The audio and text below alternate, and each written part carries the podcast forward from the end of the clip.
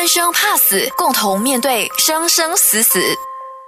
又是星期一的中午时分，欢迎收听优内容贪生怕死，我是幼教工作者美霞。那今天跟我在一起的是张永庆校长。我们今天要聊什么呢？其实人生走到六十岁，要聊的话题可以很多。那我跟永庆是的，超过六十了。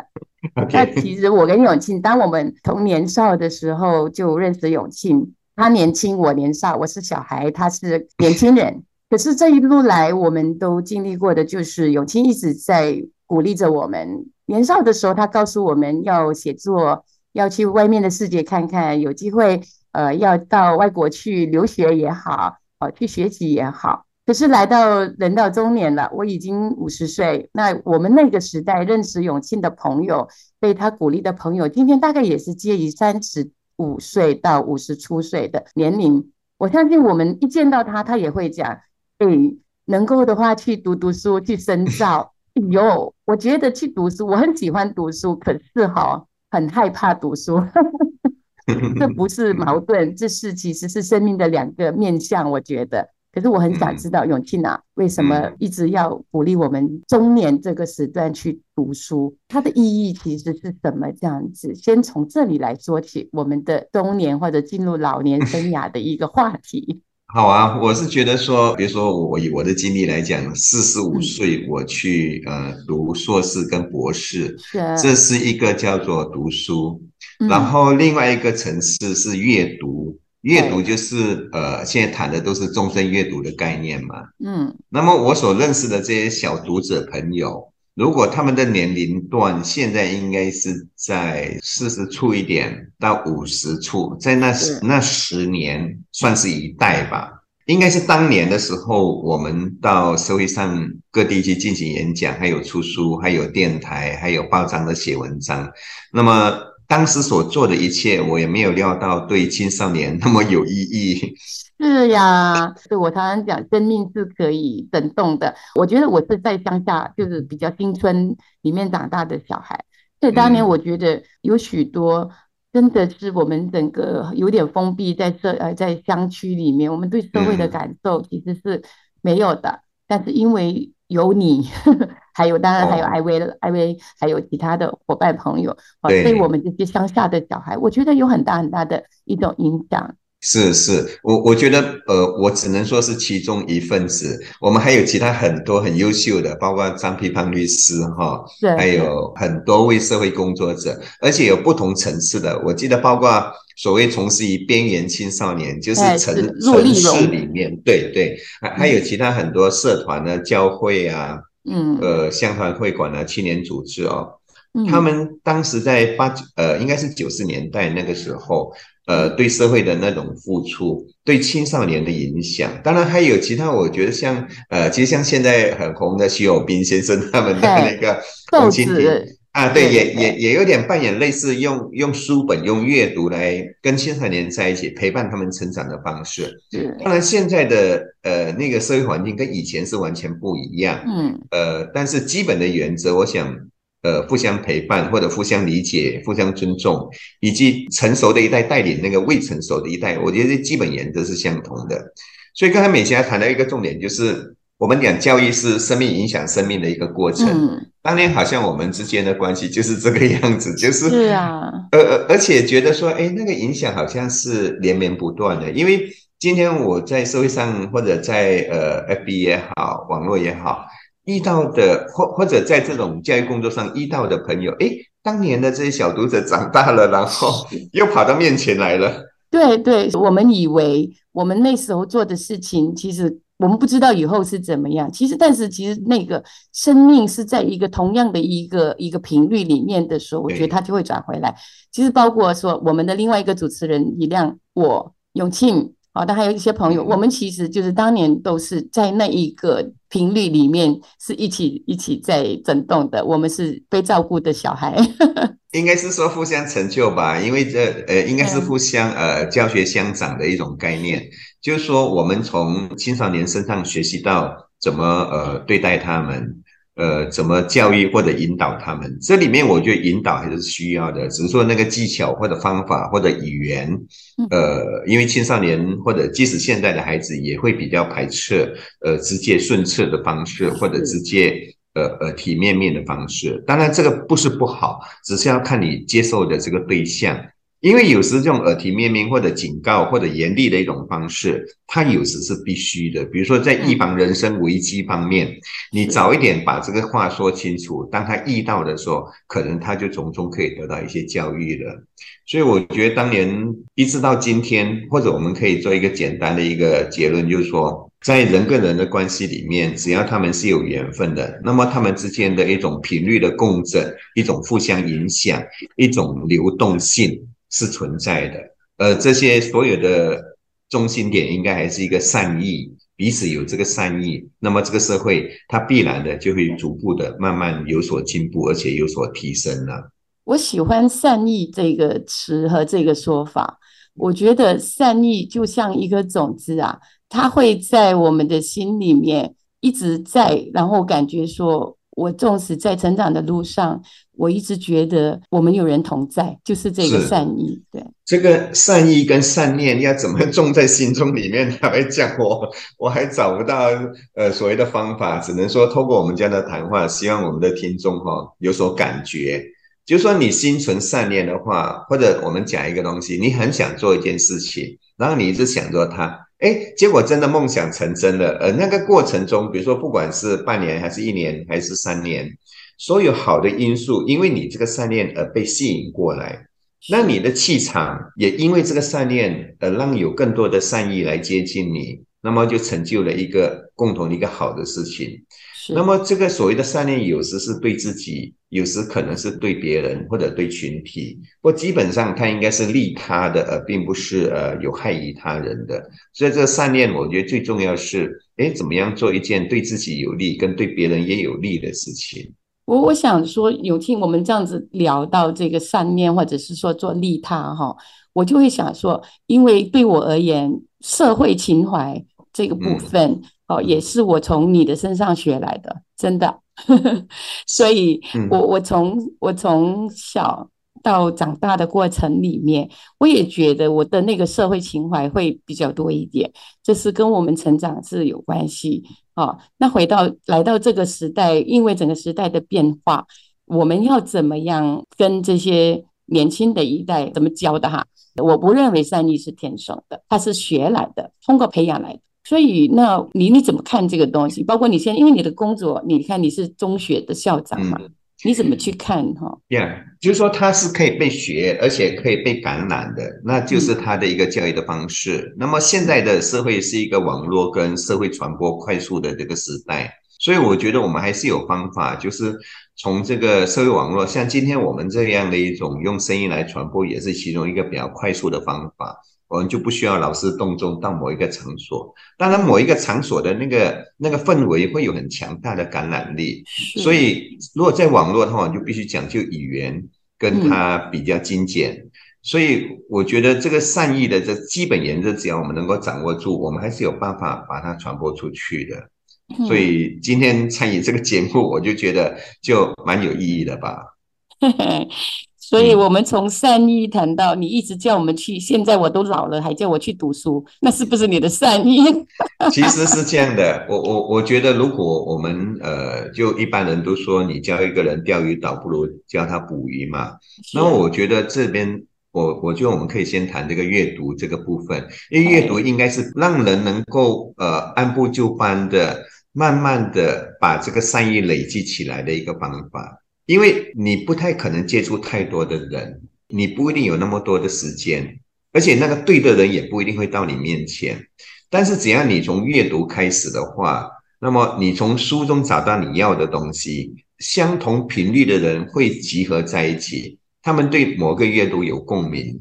我觉得在这一方面，比如说我们讲呃，我举个例子吧，我们说这做善事，每天做一件好事。或者像我们讲童军团日行一善这样的一种概念，或者说我们讲啊，像呃华教前辈张亚山先生，他说做华教运动要出钱，出钱要成为习惯，成为习惯，自然而然的，那么你就会捐钱了。那么沈木宇先生也说，哎，做社会的做善事是一种要傻瓜的精神，就是你甘愿当傻瓜，你不要害怕别人批评你，你心甘情愿去做。三观精神还有一个点就是我不求回报。像这所有的这些华教前辈的故事，他们变成一本书，变成故事之后，那我们其他的年轻人从这个书本或者从这个网络里面得到这样的一个讯息之后，他吸收了这样的一句话，那么这句话就会在他的心中变成一个种子。当有一天碰到某个情境的时候，他可能会发芽。我举个例子，早上我才接到一个吉隆坡的朋友。他短讯问：“哎，如果我要资助一个学生的话，要多少钱？”哦，我就回答他：“哦，一个学生，你只要捐四千块钱的话，就可以维持一个高中生一年的学费跟杂费。”哎，我说你是不是岁末做好事？他说是啊，每一年一定要做一件好事。真的，就一个习惯了。对，所以其实现在我们这样呃，把我们的触角伸出去之后，就越碰到越来越多。这种呃，他们有这种善念的人，他们想找一个对象来捐款啊，他就会很自然发生这个事情。所以他也有一句话叫做“念念不忘，必有回响”。所以我们把我们的善意把它拿出来做一个社会的事情，周围的那气场全部都会集合过来。所以像我们这样的一种观念，透过书本、透过谈话传播出来，那么希望我们的啊年轻的一辈可以吸收到这种想法。刚才永庆谈到，我们都聊了一堆关于社会性，聊到呃善念，聊到我们怎么样去让年轻人可以去学到，或者是通过传播，可能通过这样子的谈话去学习，去呃养成一个习惯，哦，付出我们的善念，那这个社会可能会就会产生一个共同的频率，来为这个社会多做一点点的事情。但是永庆，我想说，因为我们也知道整个呃社会的变化，人跟人之间也会变成更多的是自我的那个部分哦。我做好事是为了我自己，这是年轻孩子没有办法去谈说你为了社会要做什么，我们得从他自己来开始，就一样的，就好像我去读书，我为什么要读书？我都活得好好的，我为什么还要继续读书？刚才你说阅读，现在几乎大家可能都不阅读，尤其是我在想要鼓励中年人阅读，也不是一件简单的事情。我在我的工作的范围里面，啊，我们跟家长说，来，我们来阅读，他会很乐意的给小孩买很多的书，很乐意的可能陪孩子阅读。OK，可是自己要拿起一本书也很不容易，所以我们可以来聊一聊这个部分。对，刚前面的一个主题是讲阅读，或者是受正规教育的去读硕士或者博士，是一种提升自己的方法。是。那么一个人要阅读的话，其实真的要下很大的决心，而且要形成自己终身的习惯。那么马来西亚的整个阅读风气，在更早期其实很可怜的，三页 书。对对，就是几行知道几面书。到后来到二零一四年，好像变成呃十本、二十本之类的。有进步了，有进步。对对对，最近的调查应该是好像到三十本书，不过至少这表面数字可以让我们感觉到高兴，安慰一点。对对对，就是说呃，其实阅读还是值得去推广，不管是实体资本的阅读，还是网络上的阅读。是。那么阅读的范围应该很广，包含的工具性的，比如说我们我们讲呃阅读修养的书。啊，为了增加自己的那个待人处事的能力，呃，如何开会呀，呃，股票如何买啊，这些都是比较攻击性的哈。那么还有一种阅读账单呐，呃，水电费呀，呃，这一类的，其实它也是阅读的一个范围。那么网络上的这种呃文学性的阅读、小说的阅读、惊悚小说的阅读，这些当然不管青少年还是对。这个就是，反正他最终调查出来的结果就是，一个人的阅读的兴趣越广泛，那么他的那个应付生活问题、解决自己人生问题的能力就越强。另外一点是。一个人每天的阅读习惯，如果有超过半个小时的话，其实他就会比较容易养成终身阅读的习惯。OK，那我合格。对，恭喜美霞，我用这个标准来去来去衡量我的学生，在某一个班有四十个人的调查的结果，有两个人符合呃刚才所讲的半个小时以及多元的阅读兴趣。那么全世界的成功的名人，其实他们花蛮多的时间在阅读方面。因为他们的管理位置达到一定程度之后，他们要靠阅读，呃，看别人的故事来去进行这个学习，所以阅读是无可置疑。但是，我我们还是希望更多的大人能够花更多的时间在阅读方面来提升自己了。那么，我我想谈一下所谓呃中年读书，四十五岁这个去读书，就是你要用一个什么方法来让自己进步？我只能讲，因为现在全世界都开放嘛。你想要读书，随时可以读书。是，其实这个是以前中古世纪八八百多年前欧洲创立大学的时候的一个构想，就是你需要读书的时候，你想要读书的时候，不管任何年龄段，你都可以去读。读书。这个大学就会开放这个位置，你给你一张桌子，然后你坐在那边，然后听课。所以像这样的一种情况，在现代我们每一个人可以自己掌握。不管你在职还是不在职，假设说你想进步，那当年为什么我会想要去读书？是因为大学毕业之后，其实我一直想要读书，我申请了五次都被录取，但是都因为当时的工作，然后被劝阻留下来，然后包括负担家庭。后来到了四十五岁，终于忍不住了。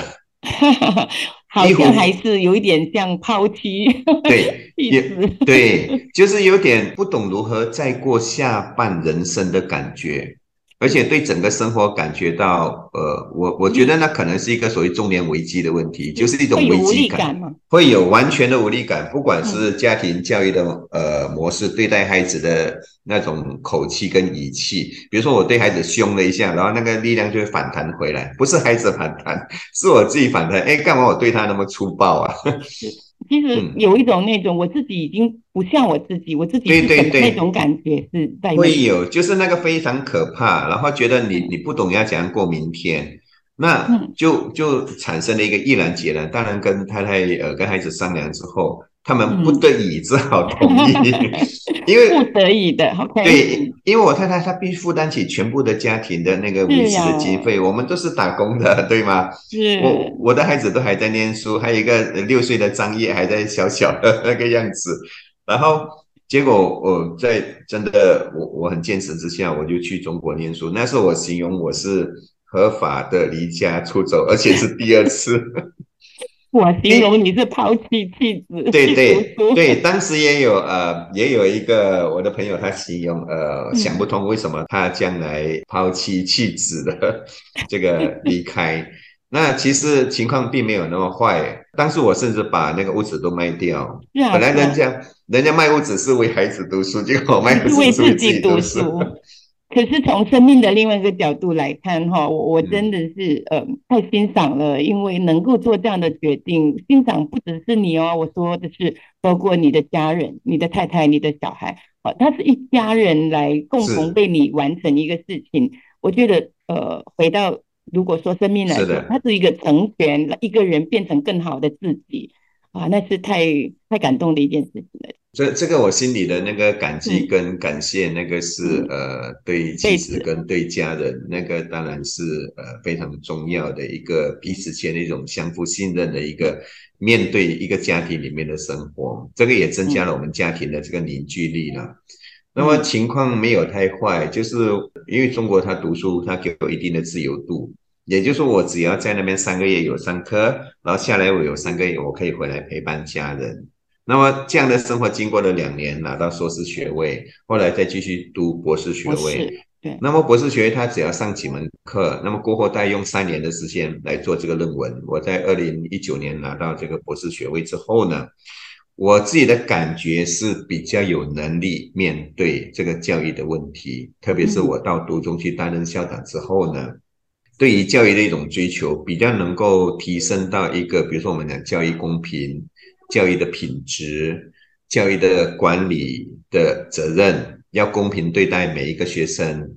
呃，只要穿上这个学校的校服，不管你成绩好成绩坏，你学得快学得慢，你的行为好或者不好，我们都要一视同仁的去教导他们。所以，他的确在某个程度上提升了我对教育的一种理念跟方法。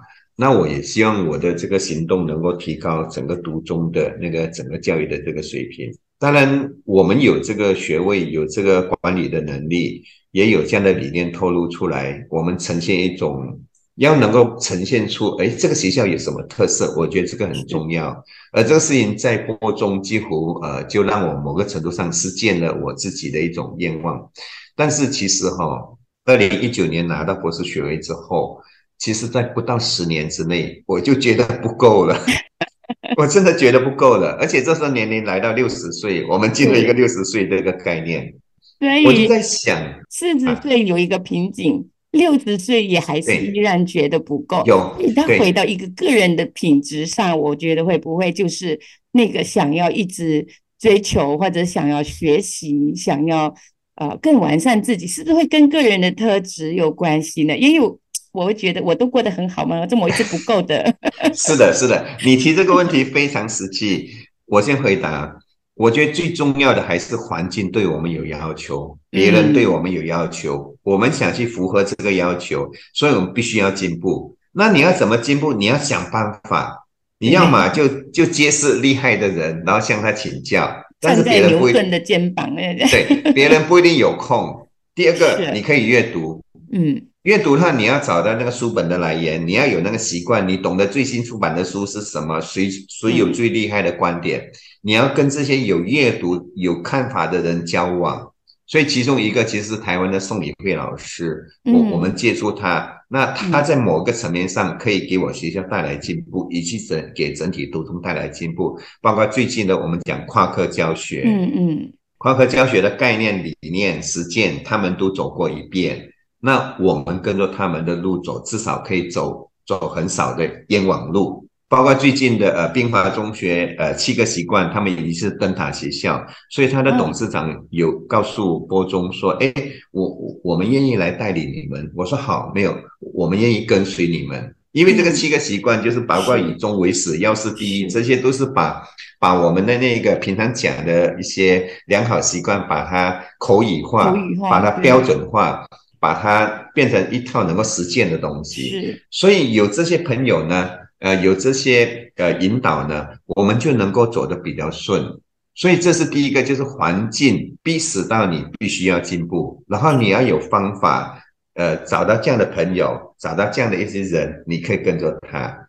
那这当中阅读必然不可少，一定不可少。所以。当我跟一个中国人讲，呃，我的一个，呃，我我就是跟他聊，哎，我说我有四十五岁的中年危机啊，他马上讲什么叫中年危机啊？我现在不是过得好好的吗？就是你刚才讲那个事情，所以我突然间感觉到，所谓的中年危机对我是不是对我个案而言，呃，并不具有普遍性。嗯，但是我觉得，假如说你现在对生活反厌，你觉得不耐烦，你觉得自己没有能力应付，然后你脾气变得暴躁。或者说你觉得不懂该怎样去面对，你是不是要自我反省一下？哎，我是不是陷入一个某个瓶颈？我要想办法来突围了。我觉得这个是是一个自觉性吧，就是就是我们有这种自觉，我们才有可能呃有进步。觉得自己不足、不够、不够好，我要变得更好。我觉得是这些因素，完全是个人的一种呃特质上要有这个自觉性吧。我我想说，中年危机这个事情，呃，应该是它有个别化的一个状态，但是它也会是一个普遍性的，呃，只是说那个危机的那个反应或者是感受是有个别人啊个别化的那个呃，每一个人感受不太一样，强烈的程度，对是。是，但是它确实，我我个人觉得，它因为它有这个词汇的产生，它必然就是有一个现象吧，中年危机。可是有两个反应，我觉得，呃，我们我们可能听众朋友也会去思考，这可以一起来思考这个东西哈。就是有些人因为知道说，哎呀，就是有中年危机的啦，他就让它发生吧，发生了，它总是会过去的。就好像我们说，哎呀，青年青少年就是有叛逆期嘛，这样子的一个。反应就是我们认为它是自然发生的，但是也有人认为说，呃，我有自觉性可能比较高吗？我会去看我的中年危机，其实因为我要把这个危机转化成转机，其实我会做得更好，或者是我会更完善我的人生。不是说刚才讲了嘛，人生走到某一个阶段，总是希望六十岁、五十岁以后就一定要做让自己快乐、有趣的事情。不要忘对此生。来，永庆六十岁的张永庆校长会继续跟我们聊这个事情。其实这个答案很简单。投币之后，每一个人都在想这个事情。是是，你看大家拼命想飞。然后另外一个属于制度性的，可能是所谓退休之后或者退休之前那个心情，就你的整个生理状态、心理状态来到一个地步之后，你可能就比较能够豁然开朗。也就是说，在之前你都是为了别人而活，这个为别人，它并不是坏事，它还是好事来的。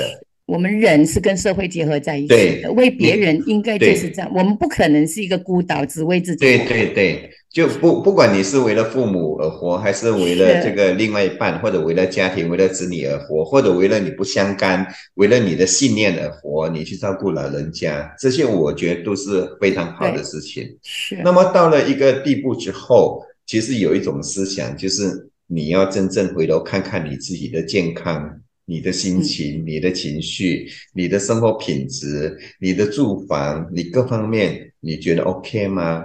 你觉得有点想要改变的念头，那么现在应该是时候，你可以稍微做一点改变。比如说，我以前不舍得吃好吃的一件东西，现在我放开心情，因为啊，那个时候是因为可能经济不好，或者不舍得，或者被父母管制住，或者被一些观念，哎。干嘛这么这么那个？对，然后现在你就去尝尝吧，即使付出一百块去吃一碗面，我觉得也无妨，就是这个意思。所以对自己好一点，就是每一天生活里面你有个念头，哎，我觉得怎样可以对我自己好一点？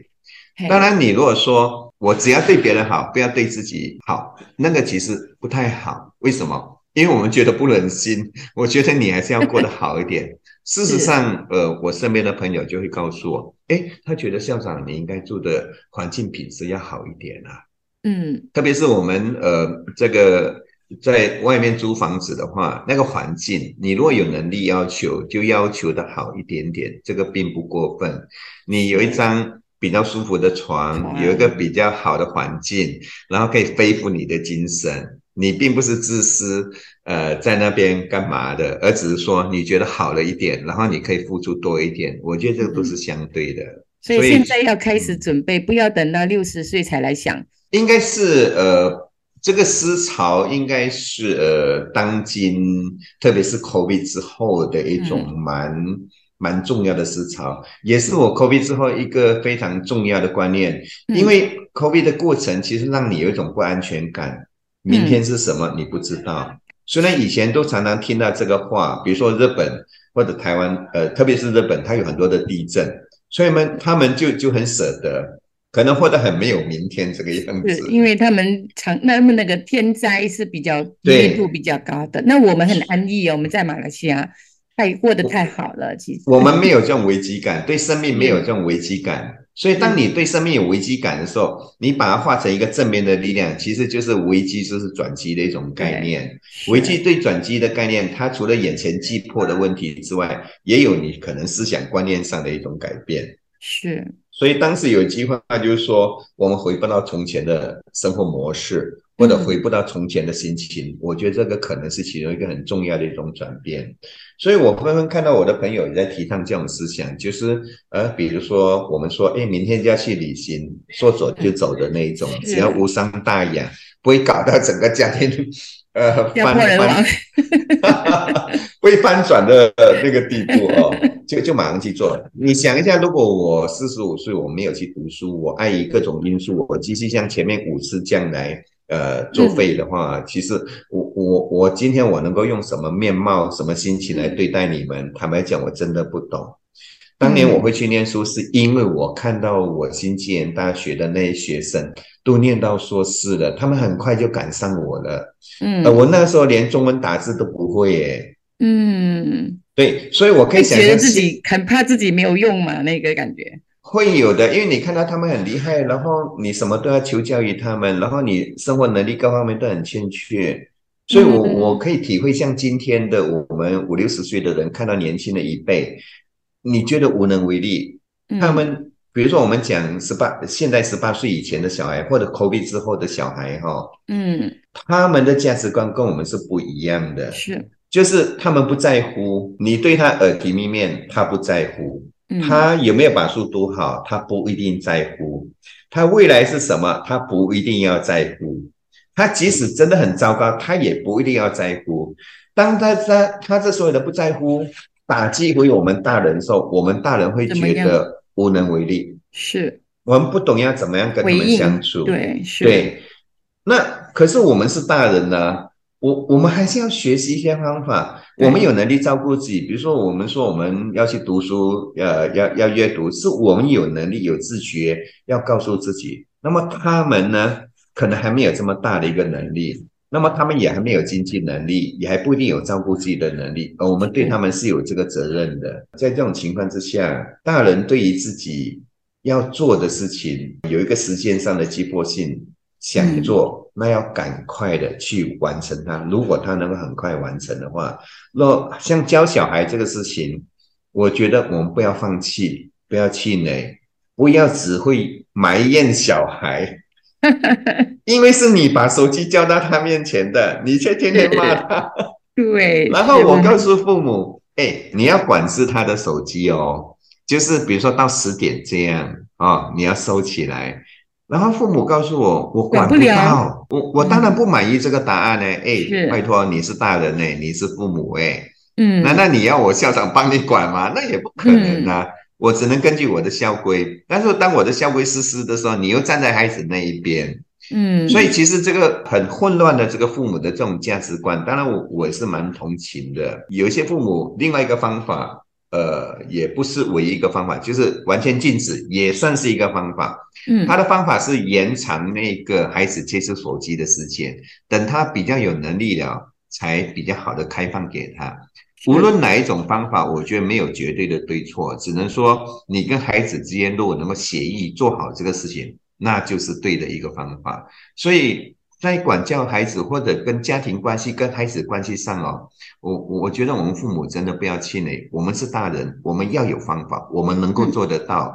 我觉得这个是现代父母很重要的一个，呃，就是要对自己好一点，也包含这个部分，因为好一点的观念哦。不能只是个人的那一种，但是我觉得以前我们我们比较一下，以前我们真的付出太多了，十里面我们占了一九都是别人。对，现在要怎么样去调呢？我觉得慢慢调，一二三，甚至你觉得到五，你都觉得很舒服。嗯，我觉得是是这样的一种状态，对自己好一点，比如说吃一点好的东西，住的品质好一点，每天心里跟自己说。哎，我我还不错，我的健康还好，这一类的，我觉得都是让自己活得更好的、更有品质的一种方法吧。做父母的有时候就是会觉得，我就是要对自己好一点，我不能把我所有的时间都给你。那个也对，但是其实因为主要是小孩要把他带好，是其实他关乎到我们未来的幸福的。其实所谓的幸福，不是说孩子要养我们。而是我们少了很多要去处理的问题，可能我们讲社会成本呢。有时候我觉得这是，我如果跟我家长说，这是以后你会付出更大的社会成本。如果你不要现在做的话，我我同意你的观念。为什么？因为我我到现在都很感激我的小孩，没有给我任何太大的麻烦，没有变成失踪少女，没有变成那个玩手机的小孩。那个我觉得跟我们小时候的教养有关。就是在幼儿期，就是呃美霞所负责的所有的这个儿童成长的关键期，能够得到比较温暖、比较完整的关爱。我觉得在六岁到十二岁，我们就有能力跟他维持比较正向的一种关系。然后到了十二岁到十八岁这段期间，他们逐步的建立自我形象，以及有自己的主见。我们能够从旁扶助他往他要的方向去，就不会产生太大的一种冲突。我们必须跟孩子与时并进。如果父母今天要对自己好一点的，应该是。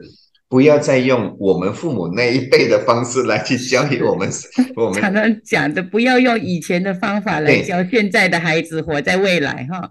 对，所以这也是我们呃现代做父母，可能三十岁、四十岁，孩孩子刚刚要长大的这个，他们要去做更多的思考，怎么样把孩子带得更好，然后又可以把怎么样能够更关爱自己这样子。啊，今天我们其实两个人拉拉杂杂的聊了一堆，我想我们的中心点都在谈，其实我们怎么样做一个。自己更好的自己吧，阅读，你看，从阅读，从学习，甚至从。